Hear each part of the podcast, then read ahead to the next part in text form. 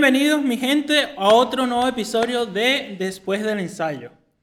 Bueno, el podcast pasado, el episodio pasado estamos hablando de cómo estudiar en, en Europa, de cómo estudiar, pero hoy decidimos cambiar un poquito más la dinámica y hablar un tema más relajado. ¿no? No se lo olviden, muchachos. Este, síganos en Instagram, Facebook, Twitter y se me suscriben al canal, por favor. Por favor. Y ¿Cuál le es el- comparten estos videos a todos sus alumnos, a todos sus profesores, a su mamá, al perro, al tío, a la abuela. Por favor. ¿Cuál es el tema que tenemos para hoy, Carlito? Hoy vamos a hablar de superestrellas en el mundo de la música clásica. Y cuentos locos, bizarros de situaciones que pasaron en conciertos, Giras. ensayos, giras, Lo audiciones. que sea. O, en el co- o también en el conservatorio, Donde sea, lo que Donde sea. sea. Donde sea. Importante, chicos, aunque no lo crean, en la música clásica existen estrellas de rock. Para mí son estrellas de rock. Y vamos a estar claros, chicos. Yo quería poner es un pero para esta situación. Gente que gane su vida sin tener que dar clases al lado. Gente que sea músico sin tener que dar clases. Exacto, gente que gane su vida de solista, solo de solista. De repente hay uno que otro que puede dar un poquito de clases por ahí, O sea, viajando por el mundo, haciendo conciertos. haciendo y- proyectos, haciendo vainas. Nosotros en clarinete tenemos uno, a mi conocimiento, es este Martin Frost, que es un músico increíble. El que no lo conozca de cualquier instrumento, no solo clarinete, escuchen a ese hombre porque de verdad es un monstruo, un monstruo. Él monta proyectos así, conciertos, no que voy a tocar Mozart, no, conciertos, espectáculos, tiene uno con la radio, ¿qué es la radio? Sueca. Él dirige, toca, habla, Uf, increíble, se los mostraré. Se llama Genesis. Genesis. Y a ver, en el mundo del cello. A ver, el, ¿tú dirías que el chico este colombiano, Que, gan- que ganó el, el que ganó el Tchaikovsky. Sería una superestrella?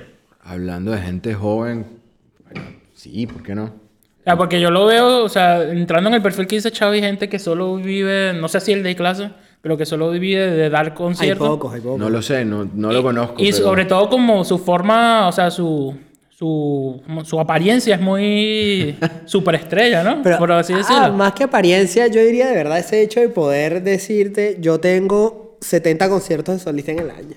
Vale. Bueno, O sea- yo, yo pienso que desde el, desde el punto de vista, como nosotros somos todos latinoamericanos, para mí me parece que él es una, una superestrella, para, un orgullo para todo el continente. Claro, un Claro, ejemplo a seguir, chamo. sobre todo.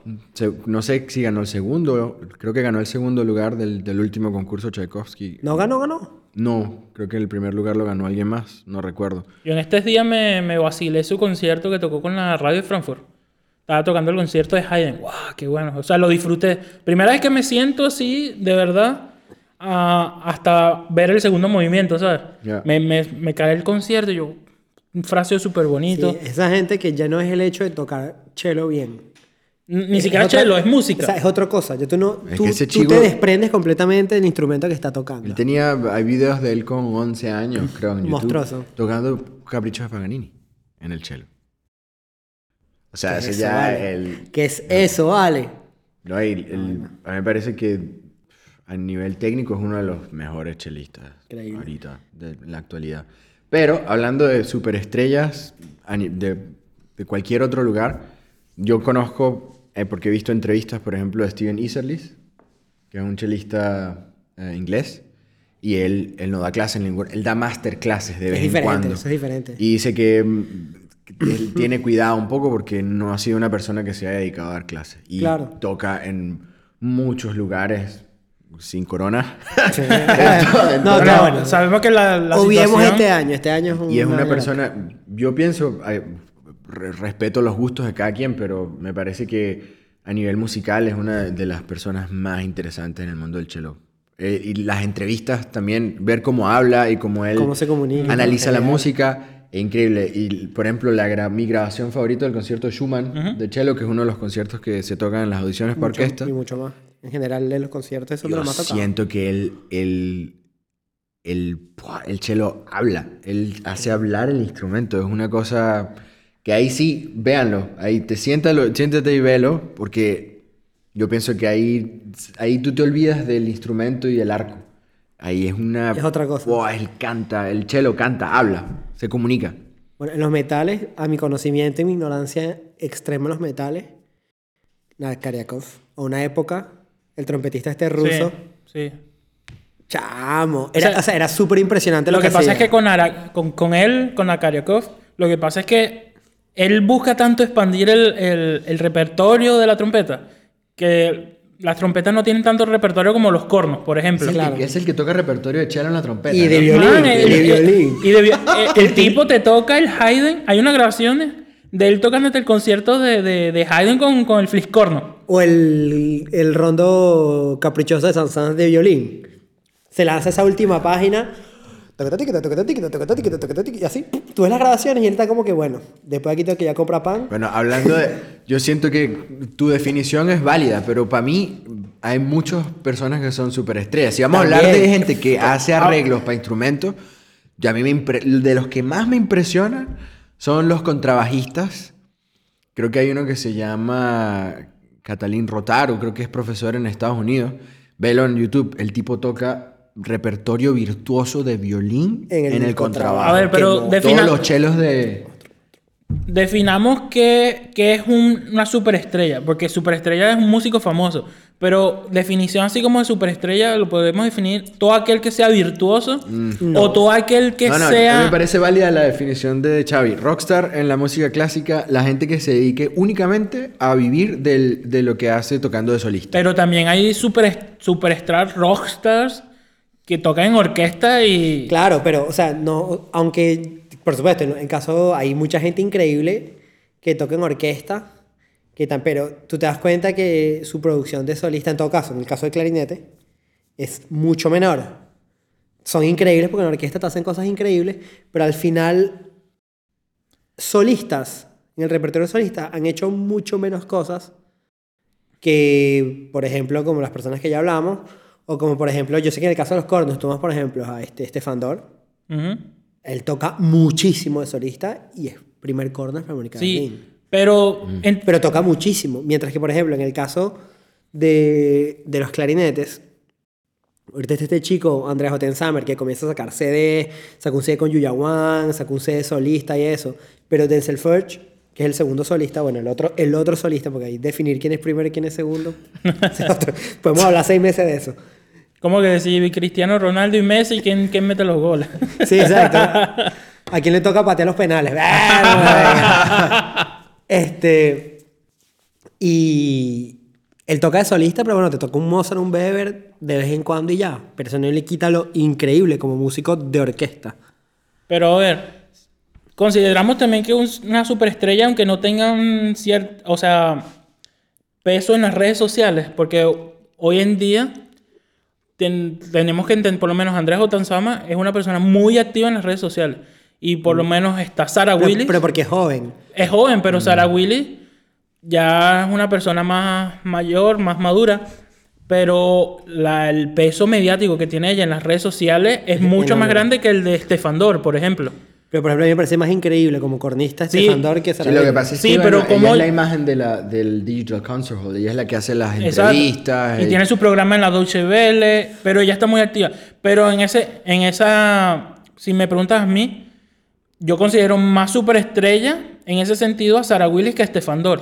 Más allá que él sea el, el solo. Pero honor. claro, que- habría que saber cómo lo definimos. ¿Como alguien muy mediático o como alguien que instrumentalmente sea increíble? O tiene que ser una combinación de ambas. Ah, Obviamente Sarah Willis es increíble con su instrumento, pero hay personas que también son súper increíbles, pero que no le han puesto ese granito, o sea, no, no han trabajado en sus redes sociales o cosas Claro, así. por supuesto. Tomamos un ejemplo de un músico que yo de verdad, aunque no tiene, o sea, no es mi instrumento para nada, es un instrumento que yo me gusta mucho porque me parece uno de los instrumentos como el corno. O es maravilloso o, O lo odia. o lo odia, que es el oboe.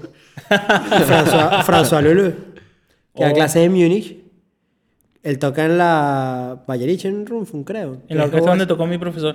Y él toca, chamo. Yo escuché un, un Strauss por ese hombre.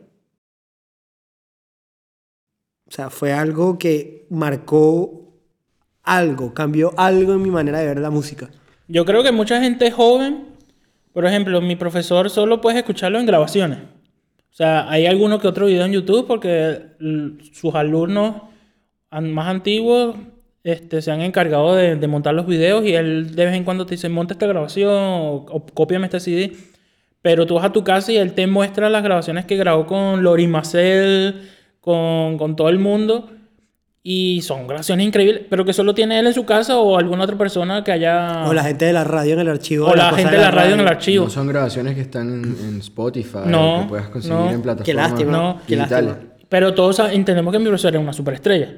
Sí, Will así- es conocido internacionalmente, O François Lolo, este... que es una persona mayor. François Leloup, Bueno, o sea, pero nos desviamos. Entonces la no. clasificación de... Exacto. Claro, o sea, ca- cambiaría, pero por ejemplo, para mí, para mí, a mi punto de vista, aunque Sarah Willis es alguien que yo admiro mucho porque me parece increíble lo que hace con el corno, para mí su, el hecho de ser tan mediática no la hace más superestrella que Stefan Dor.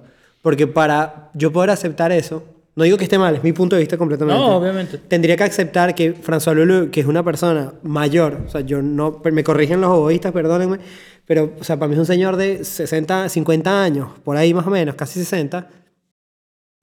A veces, alguna publicación de sus marcas sponsor. Es que Y eso no lo hace aparece, menos superestrella. Y ese hombre cuando va a tocar algún sitio es una locura. O sea, la- Exacto, las entradas no- se venden como pan caliente. Es que eso Entonces, es algo eso me nuevo, refiero. ¿sabes? Esa generación no se, no se tuvo que preocupar por desarrollar una... Un, Un social media. Exacto. Una, una- Network. Tuvo Exacto. que de- desarrollar muchas otras cosas que hoy en día ya están en desuso.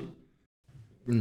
Como por ejemplo, eh, entrar en contacto con una label, con una, una disquera.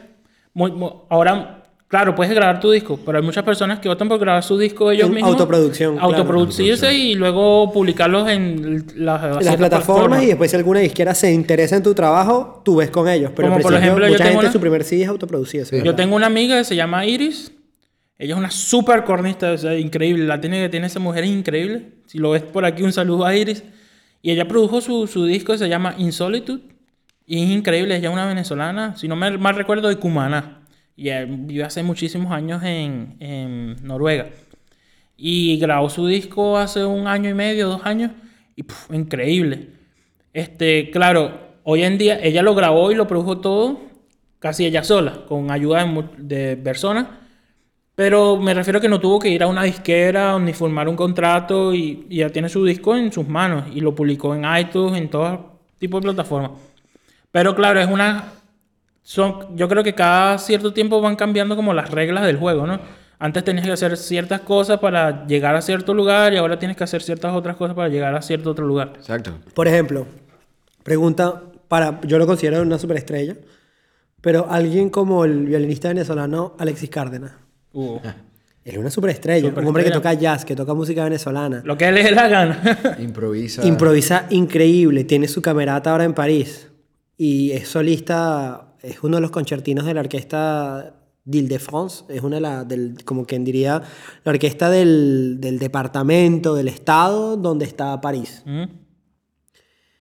Y ese hombre es increíble. Y es verdad que si no gana su vida solo como solista, pero nosotros tuvimos, yo por lo menos tuve la oportunidad de tocar con él en Vene- en Venezuela o verlo en Venezuela en concierto. Me acuerdo, mm, yo toqué un año en la Bolívara y mi último concierto con la orquesta, de extra toqué durante un año, fue, él tocó el Brahms y tenía fiebre. Y tocó igual. Tenía fiebre, no sé si a 39 40, tocó sentado. Tocó sentado porque no podía tocar de pie. Y fue, y el, y fue increíble, todo el mundo se quedó boquiabierto. Y el, el, el encore que tocó, el bis que tocó, fue un Bach que ahí sí, yo creo que hubo un silencio como de 30 segundos cuando Al se final. acabó al final Increíble. el Bach. Yo me recuerdo- le pusieron la silla porque él Estaba- con fiebre Fue a asumir su concierto. Tocó. Y tocó. No para, para toda la sala y todos los de la orquesta no hacía ninguna diferencia. O sea, tú esta- eh, era, era igual, daba igual si tocara de pie, sentado, de, de cabeza, lo que sea. Haciendo yoga. Es que esa gente, Yo recuerdo una vez, la vez que fue Baorak. a, a Venezuela. Ahora trompista, cornista Alemán. checo. ¿Él es checo? Sé que era alemán. No, no, el checo. Eh, increíble. o sea, ¿Tocó en. Berlín, no? Eh, fue el Solo Horn de Berlín. Y en su película, de, tiene una película que se llama Solo. Es como que un documental de su vida. Un documental de su vida, pero es increíble. Y ahí explica por qué se fue de la orquesta, eh, algunos roces que tuvo con Rattle. O sea, es una película muy buena en ese sentido. Porque te muestra como la vida dentro de la Filarmónica de Berlín. Y todo el mundo que le decía que estaba loco porque se... O sea, él, él es la, la, la mega superestrella del, del, del mundo del, del corno y de los metales y yo creo que la música. O sea, ha sido galardonado como el mejor músico checo de, de- creo que de todos los tiempos, una cosa así, o de la última década. Eh, yo recuerdo que él cuando fue a Venezuela tocó el concertino de Weber y luego tocó el Concertstück para cuatro cornos con tres cornistas más, con tocó ahora no recuerdo, tocó Liber Osot, que fue profesor mío, tocó Joel Arias y tocó un trompista, un cornista español. Y eso fue increíble. O sea, de paso que es una máquina que no falla notas, el nivel técnico musical impresionante. Y recuerdo que el día anterior tenía diarrea. O sea, me fui a tomar una foto con él y me dijo, no, no puedo, tengo que ir al baño y tal. Enfermo, sí. O sea, y en los, me recuerdo en los ensayos, en la mañana antes del concierto, el tipo estaba así en la silla. O sea, en las escaleras del, del teatro... En la no, sede. no, no era en la, En la Teresa Carreño. Carreño, pero no en la Río Reina, en la... José la- Félix. En la sala José Félix Rivas, que es más pequeñita. Ahora estaba así en las escaleras. Con 500 tocaba impresionante casi su 500 cosa. personas igual en esa sala, pero... Qué sala tan bella. In- Esa sala suena Sala- tremenda. Sí, Tremenda, impresionante. Pero iba, se paraba, tocaba sus cosas. Se volvía a sentar así con una cara todo blanco. no fallaba nada. Y claro, y el concierto en la noche, pff, una de las cosas. Yo llevo unos amigos que estudiaban conmigo cuando yo estaba composición en Asnova, en Venezuela. Y todos ellos eran rockeros, jazzistas y tal. Y me dijeron, chamo, ¿qué, o sea, ¿qué, qué- qué ¿Qué fue es eso? Eh, Me, me transportó a otro mundo. es- es- eso tiene que ser la perfección. Era como una cosa. Yo no entiendo mucho de corno, me decían. Pero yo sé que lo que hizo ese tipo ahí en ese escenario hoy, o sea, Fue increíble. Fue increíble.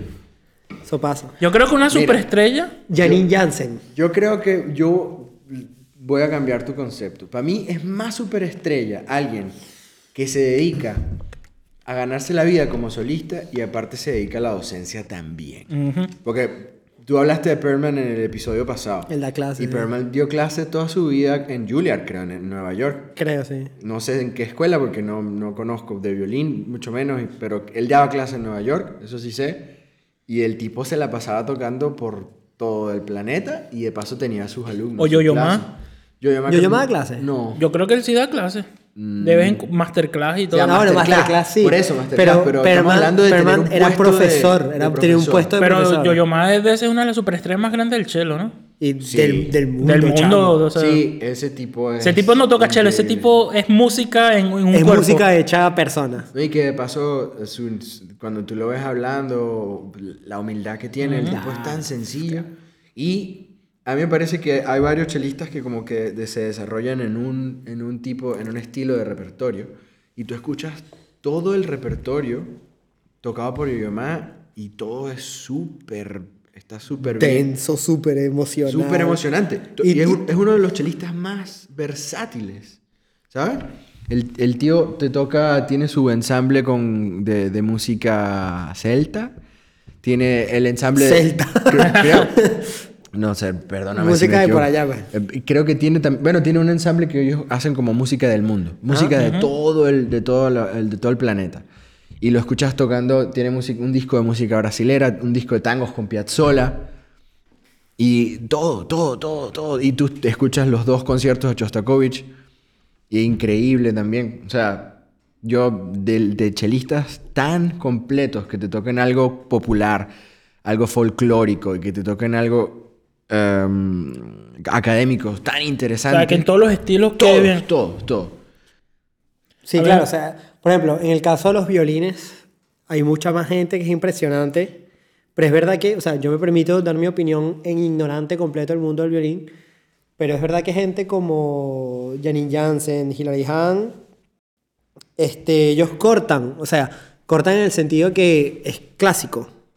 Marcan un, pre- marcan un precedente en la manera que tocan, pero yo nunca he visto a ninguna de ellas tocar otra cosa que repertorio, se podría, Académico. sí, vulgarmente decir académico, pero, Pero- yo, yo más.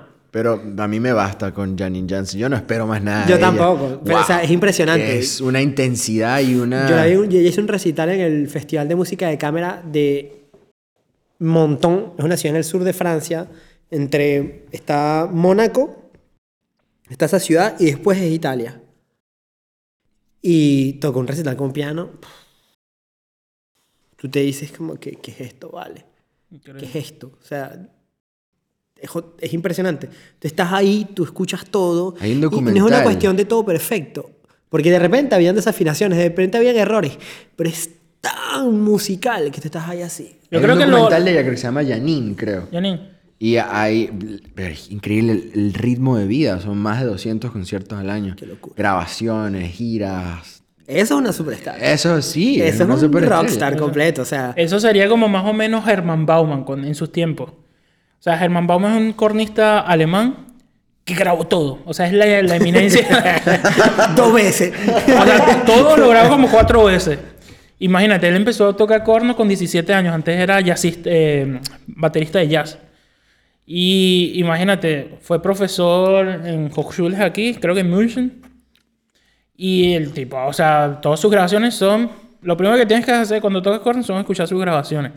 Una referencia. Son referencias, pues.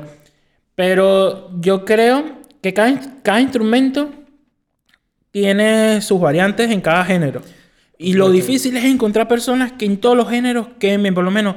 A mí me pasa que escucho a Wilton Marsalis, por ejemplo, trompetista.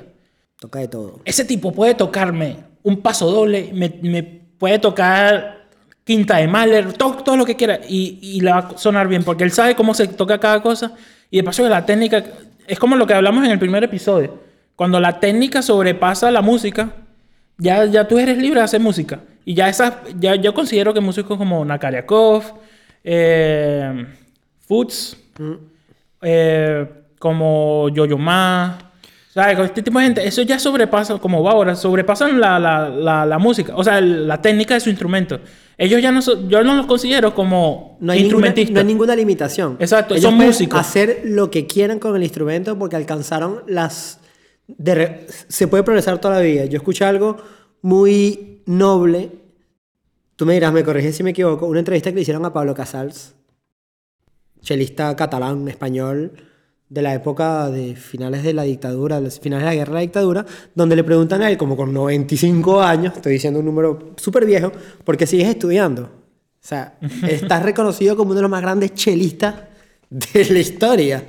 ¿Por qué sigues estudiando? Y él, un señor súper mayor que estudiaba todos los días, decía, porque todavía tengo la impresión que, que hago, que, que, que evoluciono, que estoy Ajá. progresando. Solo leí un libro. Y yo, yo, Yo hay- también, que, que ese señor diga eso cuando tú escuchas las grabaciones de Pablo Casals, cuando sabes que todo el, las grandes artistas de su época, como él dijo que yo no voy a tocar más, yo no salgo más de este pueblo donde él vivía, en Prades, en Francia, los grandes músicos del mundo venían a Prades a Es que tocar eso, es él. algo, eso es algo del siglo XX, de que, mm, claro, siempre existió el Wunderkind, ¿no? Los niños prodigios. Claro.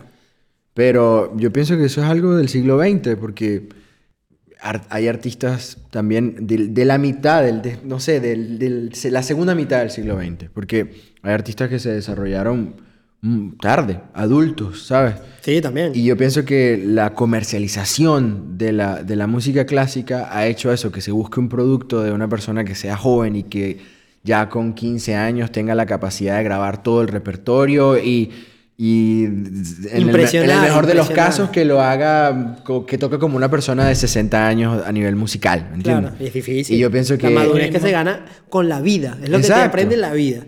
Son cosas que nosotros por nuestra edad todavía no sabemos, no hemos vivido y eso en un futuro, no sé, yo digo cosas por decir, tener hijos, este, vivir cosas, perder sus padres. Sí, eso son cosas que te nutren emocionalmente y que te permiten dar más O de que te hieren. Exacto. Porque la Son- música tampoco viene del amor y de la No, no, esperanza pero y todo, pero cosas también que- viene del, Sufrir, del sufrimiento. a- me refiero a nutrir es el hecho de eso, es aprender nuevas emociones, se podría decir. Yo y pienso que- eso te permite mostrarlas en el escenario. Pienso que hay algo muy importante, volviendo al tema quizás también, o conectándolo con el tema del primer episodio, lo que se ha desarrollado es la docencia, la técnica del instrumento y la técnica de cómo enseñar los instrumentos se ha evolucionado y se ha desarrollado y eso permite que... Los hay- jóvenes sean monstruosos. No, increíble, Claro. pero hay un muy, hay, hay un muy buen profesor detrás de eso. Y unos padres que están también detrás del, del niño o la niña para que practique. Y con, hay demasiada inversión. Claro, al final tú ves el resultado de unos chicos de 10, 11 años tocando caprichos de Paganini que tú dices, bueno... Que esto, Una pregunta. Siempre hay, en cualquier instrumento, siempre hay un niño de 10, 11 años sea, que toque mejor, toca mejor Sí. que tú. Lo, dec- lo decía un, un amigo, que lo considero mi amigo, un profesor, que fue mi profesor también. Decía, tú puedes estudiar todo lo que quieras, hacer todo lo que quieras, pero siempre habrá un pequeño asiático de 11 años que tocará mejor que tú. Y esa es una ley de vida. Pero una pregunta, ¿ustedes, sus padres, o sea, los, los obligaban, los motivaban a estudiar? No. ¿O lo, lo hacían por ustedes? Para mí, para mí fue muy difícil hacer... am- perdón, mamá. Bueno, que yo- mi mamá entendiera que yo quería... Ella lo aceptó, lo aceptó y me apoyó, pero fue difícil que ella tomara en serio que la música es una profesión. Yo, yo, yo lo pregunto porque yo soy el único músico de mi familia. Yo también. O sea, Yo también. Ustedes. Y yo también tuve una guerra en la casa.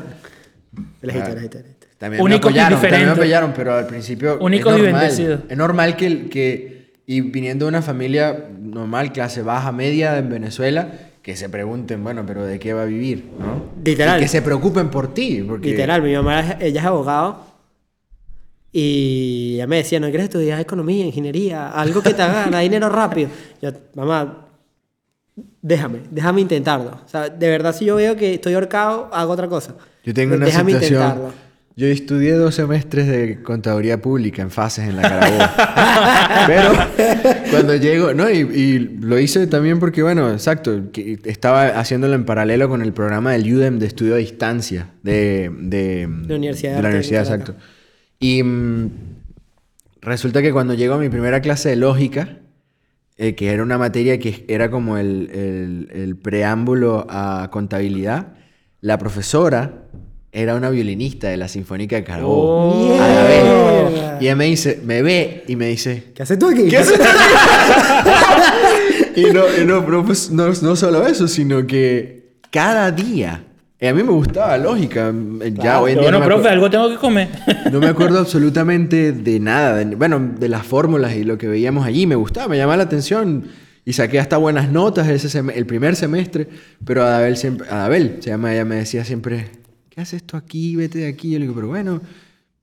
Yo estoy... Me dice, mira, yo hice lo mismo que tú. Yo estoy trabajando aquí porque saqué el título para engavetarlo. Para darle la satisfacción a mis padres. Y hoy en día lo neces- necesito el dinero. Y bueno, Ah, puedo hacer hacerlo, uso, puedo claro. hacer uso del título que tengo. Pero Qué tú fastidio perder tiempo en esto. No, me- y, y se lo No agradezco. perder hoy en tiempo. día. Nada contra las personas que hacen otra cosa y que la música es un hobby. Me refiero a que si tú de verdad estás seguro que quieres, seguro, que quieres intentarlo en la música, por lo menos inténtalo antes Exacto. de hacer mil cosas al mismo tiempo. Mm. Es como mi papá. Mi papá me preguntaba, hijo, pero tú, no- tú no quieres estudiar otra cosa, algo, y después estudias música. Papá, sí. Mira, la música es la única carrera, una de las únicas carreras que yo puedo ejercer libremente en cualquier parte del mundo. Yo saco mi, mi corno y yo soy cornista aquí, en Alemania, donde sea. Mm. Que, Si estudio medicina tengo que hacer una revalia, si Sí, estudio... Bueno, depende de los países, pero Depende de los países. hay que Sí. se revalida. Pero entonces mi papá, coño, pero... ¿Y si te compré un 4? bueno, ¿sabes qué nos permite esto? Estas dos historias nos permiten de encadenar con el segundo tema, que vamos a estar claros, era cuentos raros. Cuentos raros, cosas que nos pasan. Esa de tu profesora de universidad, chamo. O sea, pueden ser cuentos chistosos, anécdotas, pero cuentos raros. Vamos a estar claros que en el mundo de la música, tanto cuando estábamos chamos, niños, para los que no son venezolanos, perdonen mi falta de vocabulario nos pasaban cosas raras y ahorita grande, o sea, yo pienso que todos tenemos un cuento. Uno, que- mucho. Sí, pero deben haber cuentos que nos marcaron. Ahorita no se me viene ninguno a la cabeza. Rafa, A ver, tengo muchísimos cuentos. O sea, entendamos como cuento que no solo tiene que ser como de fantasma o cosas No, así, no. sino cosas locas. Tengo uno muy bueno que, que quiero que todo el mundo cada vez que se lo cuento piensa que es mentira. En la gira a Japón, eh, en una gira a Japón con la Sinfónica de Berlín, el último concierto fue en Osaka. Veníamos de una gira por todo Japón donde no, tuvimos problemas, algunos problemas, este, con tormentas y tal. Temblores, Godzilla. Pero, pero, sí. ¿Puedes decir algo Por más cierto. cliché que eso, por favor? Por cierto, yo soy equipo Godzilla. De eso de, de King Kong, no. Pero bueno, el último concierto, estamos tocando séptima de Beethoven. En el último concierto, el concierto de piano número 2 de Rachmaninoff, Por cierto, obra que compartimos nosotros tres ¿no? en, en Italia. tocamos, sí, en Mantova. Cierto. En Festival de Música. de Mantova. Música, música de cámara en Mantova. Bueno, estamos tocando ahí y nunca se me olvida. Luego de la gran pausa del primer movimiento, que empiezan la cuerda, tin, tin, tin, que viene el, el sol y de corno, ocho compases después, torari, que el, que el segundo tirirum, que es súper, o sea, es complicado, porque es muy solo es- y, y ese armónico en el corno es muy difícil y siempre es como, pro. Bueno, siempre hay que tener cuidado. En esos ocho compases, estoy contando mi broma, uno, y de repente siento que la tarima empieza, se empieza a mover. Y yo, ¿qué está pasando aquí? ¿Será que el una de las trompetas, porque las dos trompetas estaban de atrás, o el timpani, ¿será que alguno de esos se está Arrastró moviendo? la silla. vale. Ajá, se está arrastrando a la silla, se está moviendo, y yo volteo y miro a, a- a la trompeta, y me hace así como... Y veo después, veo... Pero todo esto me pasó como en cámara lenta. Pues yo tenía ocho, como, como 10 compases para contar, ni me acuerdo ya. Y veo así a los violines, los violines tal, y de repente escucho al público, wow, wow, te lo juro, y estaba temblando. Toqué el sol, o sea, me perdí, me perdí, te juro que me perdí. Y, y ya como lo habíamos tocado tantas veces en la gira y tal, ya sabía como Claro, dónde ya iba a entrar. ya logra y saber parari, lo, lo pegué. Y como a los tres segundos dejó de temblar.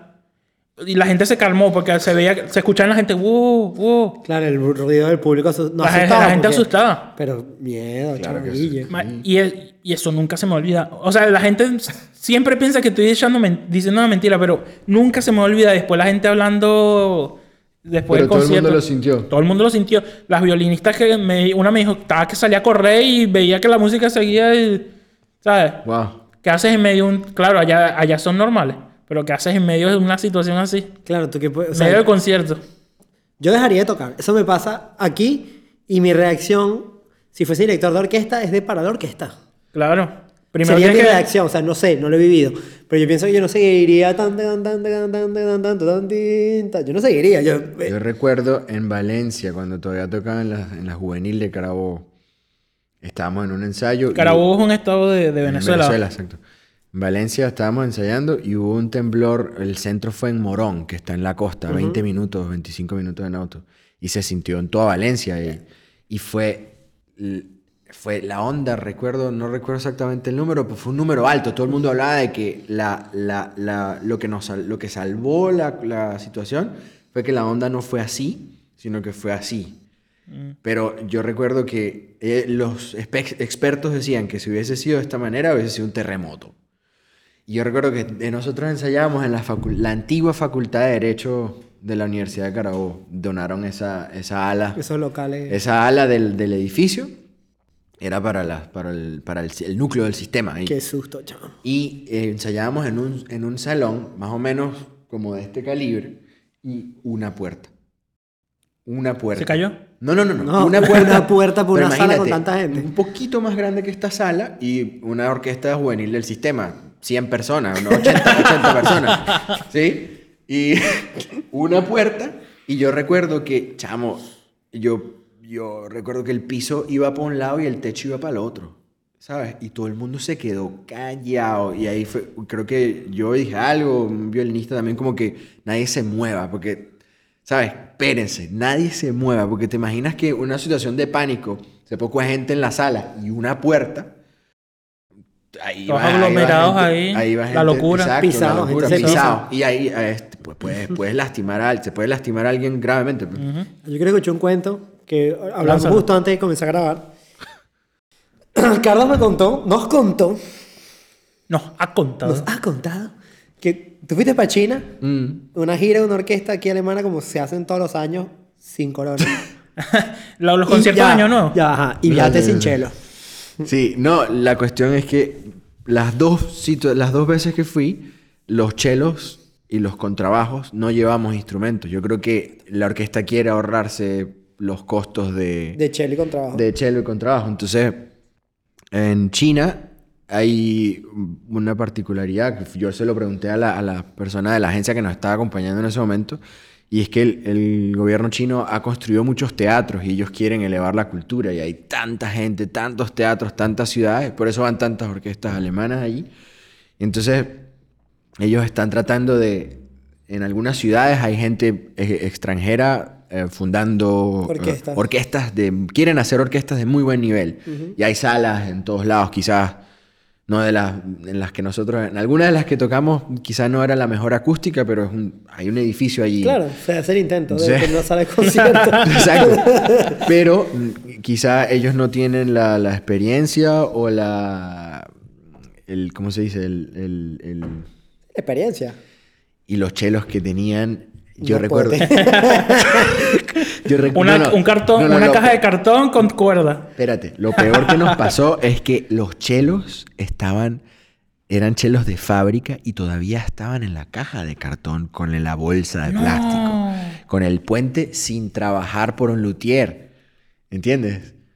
Era, era, Y ellos creían que le estaban haciendo un favor a ustedes dándole chelos nuevos. quién sabe, ¿sabes? Y yo recuerdo que en la, en la, en la última gira que tuvimos, Para las personas que están viendo este podcast y no son músicos, los instrumentos nuevos suenan peor que los instrumentos que tienen más de 100 años. O sea, En el caso de las tienes que cuerdas. abrirlo, ¿no? Y para los cornos y Nosotros todo. bueno, hoy en Bueno, día hay instrumentos, eso es otro tema para otro Bueno, si es de un buen episodio. luthier, si es un buen... Pero si son instrumentos de fábrica, por lo menos los instrumentos de metales tienes que tocarlos un tiempo para abrirle el sonido. Sup- Supongo que en el caso de las cuerdas igual.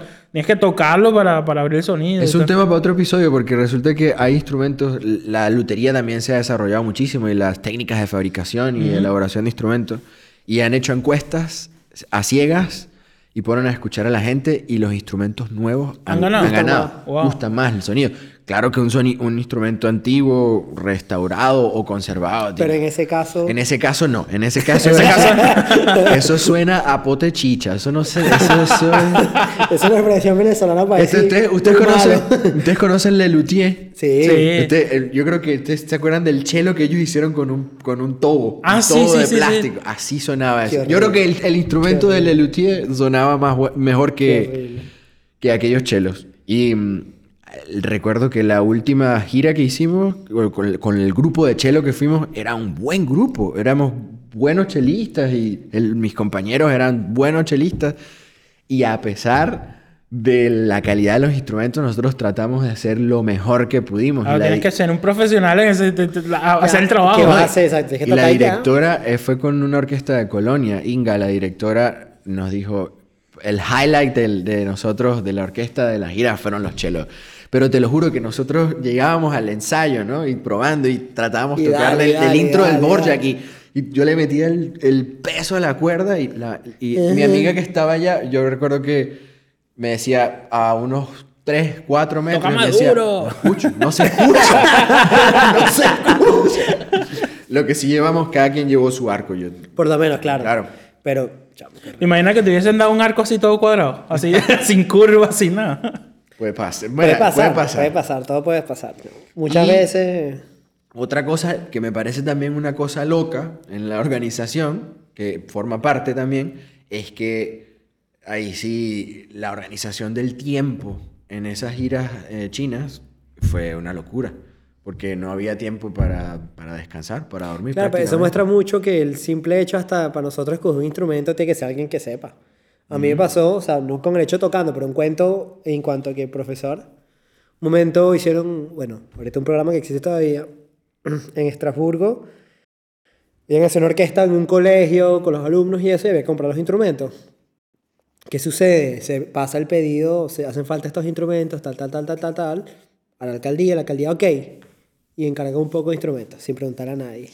¿Qué pasó? Me llegaron un poco de clarinetes alemanes. Uh, Marca En ta- Francia. Marca tapa amarilla, de plástico horrible, que imagínate Era un tubo de, plástico que le hacen los huecos y habían huecos que no estaban abiertos completamente. No. ¿Y tú qué haces? Yo digo, esto no se puede. Y lo echaste para atrás. Y Claro, yo, o sea, los abrí, lo vi, los cerré. Esto no funciona, porque no nos preguntaron qué hace falta. Y eso debe pasar una cantidad de veces. Los chelos da risa porque tú fuiste a tocar con ese chelo, pero así desastres de que gente compra instrumentos por comprar. Ujú.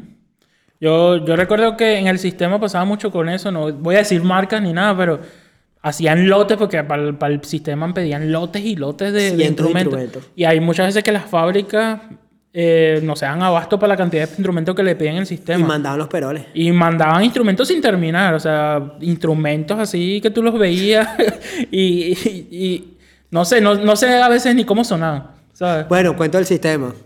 Primer clarinete que me llega. Eso es un recuerdo que tengo está así chistoso. Me dan mi estuche, nada, eh, todo chévere. Abro el estuche, no había clarinete adentro.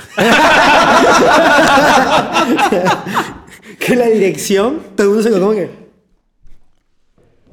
¿Y dónde se metió este No, clarinete? pero qué risa fue. Dio mucha risa porque era un ¿Y dónde- instrumento que lo estaba sacando de la caja de cartón. ¿Dónde Era, que, era un estuche. Ah, era el estuche. Era solo un estuche. Esa caja de cartón, nadie leyó la cara que está escrito en la caja y era un estuche que, que alguien pidió un estuche porque hacía falta para un clarinete y esto va a intentárselo a este chavo que es un clarinete. y como esos cuentos fueron a ver. A ver, a- un cuento así. Loco, algo loco, chamo. Algo ser loco. En el sistema. Que te, que- No, mi, mi, te voy a contar mi cuento en una gira china. Esto sí. Es que a mí me han pasado unas cosas. es que solo me pasan a mí. Esto fue en otra gira china con la Sinfónica de Berlín en China. Estamos en Beijing, en la capital. Y teníamos la mañana libre. Ese día del concierto era. Es que en una gira se tocan como 30 conciertos. Un día sí, un día no, dos Un días día- sí, sí. después tres días no. Tres días seguidos nosotros concierto. hicimos 14 ciudades o 10 ciudades, 14 conciertos. Una cosa Era una así. locura. Me recuerdo que en esa gira, eso un con- una gira de Año en Nuevo. 15 días. sí, sí, literal. en, en una gira de Año Nuevo, que era eso, llegamos a estar en una ciudad que estaba cerca de Rusia y eran menos 26 grados. Me También estuvimos en una así. No Me acuerdo- recuerdo, no recuerdo el nombre, pero Era el frío, horrible. el frío era A la gente se le congelaba el bigote. o sea, le, le salía así, salía... Hielito la Porque me recuerdo que llegamos de, en tren a esa ciudad. Me- nunca se me olvida. Y teníamos que ir al autobús para ir a la, al, al hotel. Eso es muy loco, ¿no? Que tú estás en el sur de China y tienes clima tropical, como en Venezuela, y te vas al norte, de, cerca de Mongolia. No, y y, eso. y luego de esa ciudad volamos a Taiwán. Que es el otro extremo. Y en el otro extremo, es como ir a la playa, es como irte de, de Rusia a, a la playa de Barcelona, ¿sabes? Más o menos a la misma distancia. bueno, Sí. bueno, y llegamos, o sea, en Beijing, la mañana teníamos libre y ahí había gente que se fue, hubo gente que se fue a la muralla china como a las 5 de la mañana, porque tienes, que- es muy lejos, tienes Sí, que ir lejos. temprano con un taxi y tal. Bueno, yo quise ir a visitar la ciudad prohibida. Estaba con Gonzalo, un amigo, amigo de la casa, oboísta. Aquí le mando un saludo. Eh, papi. estaba con Gonzalo, estaba con Carlito, un amigo de la casa también mexicano que toca clarinete. Estaba. Sí, estábamos ahí. Y hacía mucho frío. Yo me acuerdo que tenía dos jeans, dos fran- Dos jeans. Dos jeans, dos camisas. porque no tenía ropa así tan, tan para frío tan extremo. Eran como menos 15 grados en Beijing. Y tenía la chaqueta, tenía dos suéteres, tenía dos medias, todo. Y caminando por la ciudad prohibida, o sea, me dolía la garganta. Beijing es una ciudad muy contaminada, muy, muy, muy contaminada. Y, o sea, todo parece que estuviera nublado todo el día. Del- de, la contaminación. tiene. amarilla. Yo recuerdo que la, la aplicación del clima decía... eh, Use máscara. y- el- no. el- la densidad del aire o la calidad del aire puede ser nociva para la salud. Ujú. Sí, es como que si... advertencia, super- supuestamente estar una hora así al aire como libre una el- caja de cigarros. El equivalente a fumarse 20 cigarros. Qué horrible. Y entonces a mí me empezaron a... Yo, yo siempre sufro de las amígdalas. Y yo no sé, muchacho, como yo llegué a la idea de comprar medicina en la calle. Y estaba... y entonces fui... Porque claro, esa noche tenemos que tocar otra vez séptimo de tono. A mí me siempre me pasa algo con séptimo de tono. ¿Te acuerdas? En, en- en Italia Se me olvidaron los zapatos negros con estas dos personas. Y tú tocaste con, Con media. media. Yo toqué con media Con y de media. pie porque no teníamos director en Italia. Tocábamos en orquesta de cámara sin, sin director y de Tú pie. tocaste sin Y se me- zapatos, claro. Claro, me acuerdo. Y ese y para ir a Italia casi pierdo el, el vuelo. Fue una locura. Pero bueno, llego así a la tienda y le digo a la, a la, a la china, pain, pain, pain, como dolor, porque... "Ah", Y, la tipa, ok. Y me da cuatro cajas de una medicina, cuatro cajas de otra. Y yo, no, solo una. O sea, una. Yo no tengo tanto dinero para pagarte todo. Y entonces me da, me dice, y me tengo que tomar este, ocho pastillas de estas cuatro veces al día. Ocho pastillas cuatro veces. Me las, me las dijo. Y el- las otras eran como unas bichas que me las metía en la boca y se diluían y, me- y esas sí eran buenas. Eran como de eucalipto, algo así, y, Y me calmaban. calmaban. Pero entonces ella misma abrió el paquete y me, después que lo pagué y me las exprimió en la, en la, en la mano. Y entonces, bueno, yo le hice caso. Tú con tus papás la Y el concierto era como dentro de 3, 4 horas. Llegué al hotel, hablé con el traductor.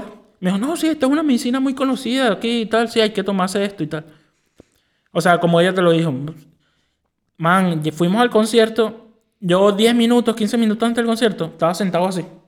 Así, mira, lo voy a decir acá, lo así. Y llegan así. Zombie. Estaba zombie. Llegan los alemanes. Rafael, Rafael, ¿dónde está tu frac? Ponte tu frac, tu traje. ¿Dónde está tu traje? Y yo, Estabas como, Ah. como, cal- como. Marico, estaba drogado. Eh, eh, estaba literalmente drogado. Y no sé cómo hice, me puse el traje. Este, solo recuerdo la primera parte del concierto. Y to- tocaste, Y- y, estabas tocando solo, corno solo. Primer corno. Primer corno. Yo era el primer corno en todas las giras con ellos. Y recuerdo que estaba. Lo único que recuerdo era el choque de adrenalina porque era en la gran sala del pueblo. Era como la sala del Congreso. es- tiene una estrella roja comunista arriba súper enorme y caben como 10.000 personas. Es una locura. Este. Que esa sala queda justo al frente del huevo. De, de, o sea, el, el huevo este de Beijing, la sala de arte, que tiene forma de huevo. Que- O- ¿Cómo o- se, Ovalada. Ajá, que si fueran como un huevo estrellado.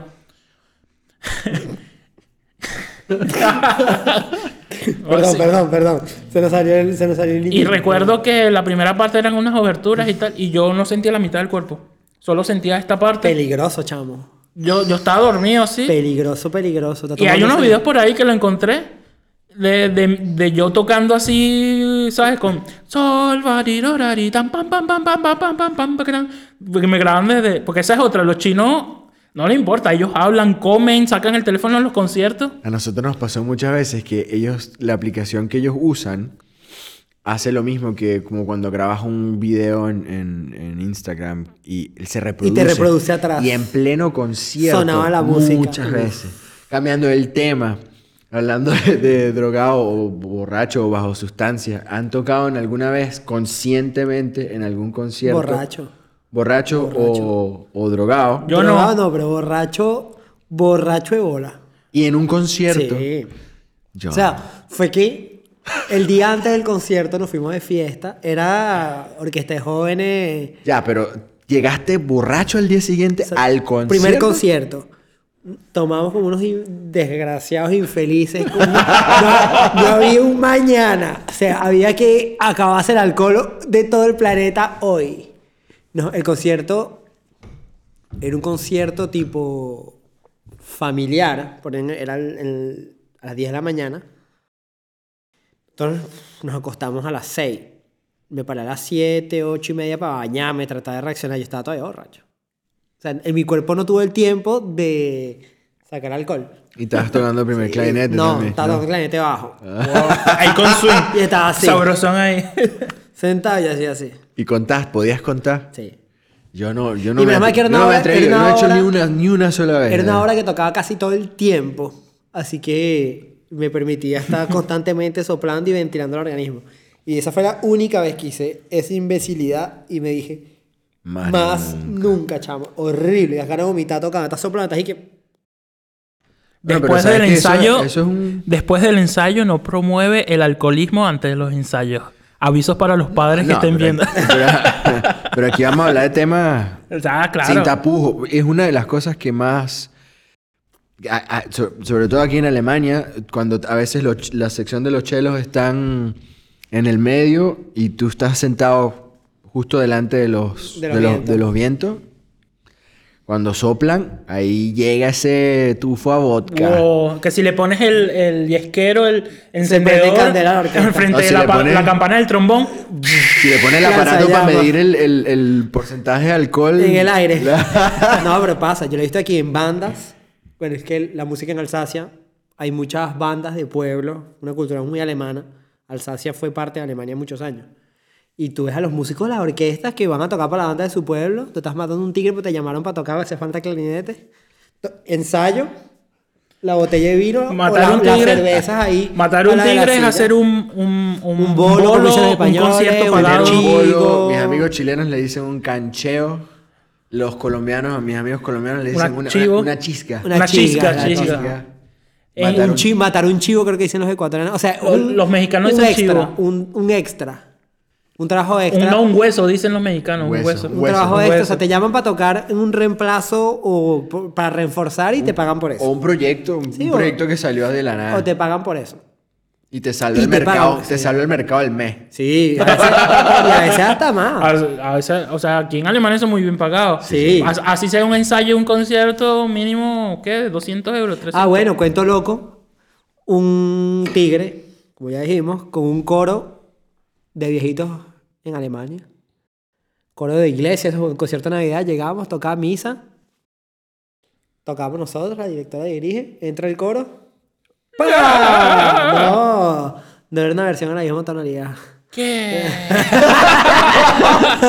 Y eso No. eran partituras alquiladas, papá. O sea, no había manera de Eso era en concierto directo. No, no, fue. Ah, ensayo. Pero era, nosotros era ensayo general y el día siguiente un. Orquesta a transportar. No, eso todo el mundo se quedó como que se lo dijeron, no vamos a transportar vistas. Eso fue, muchacho. Y, y lo llevaron La, a cabo. la directora toda la noche pasó Ah, reescribiendo todas las partituras. Tú llegas ahí y te quedas como que. El- el- eso será una profesional. Wow, wow. ¿Qué teléfono sonó? El de mío. Ah, bueno, yo creo que pie, esa es una. Yo creo que Esa esa es es la una señal señal. que tenemos que dejar echar cuenta porque nos van a votar y nos van a llamar nunca para tocar con las orquestas. Cuídense el dulce. Cuídense el dulce. Chao, Nos vemos. Chao.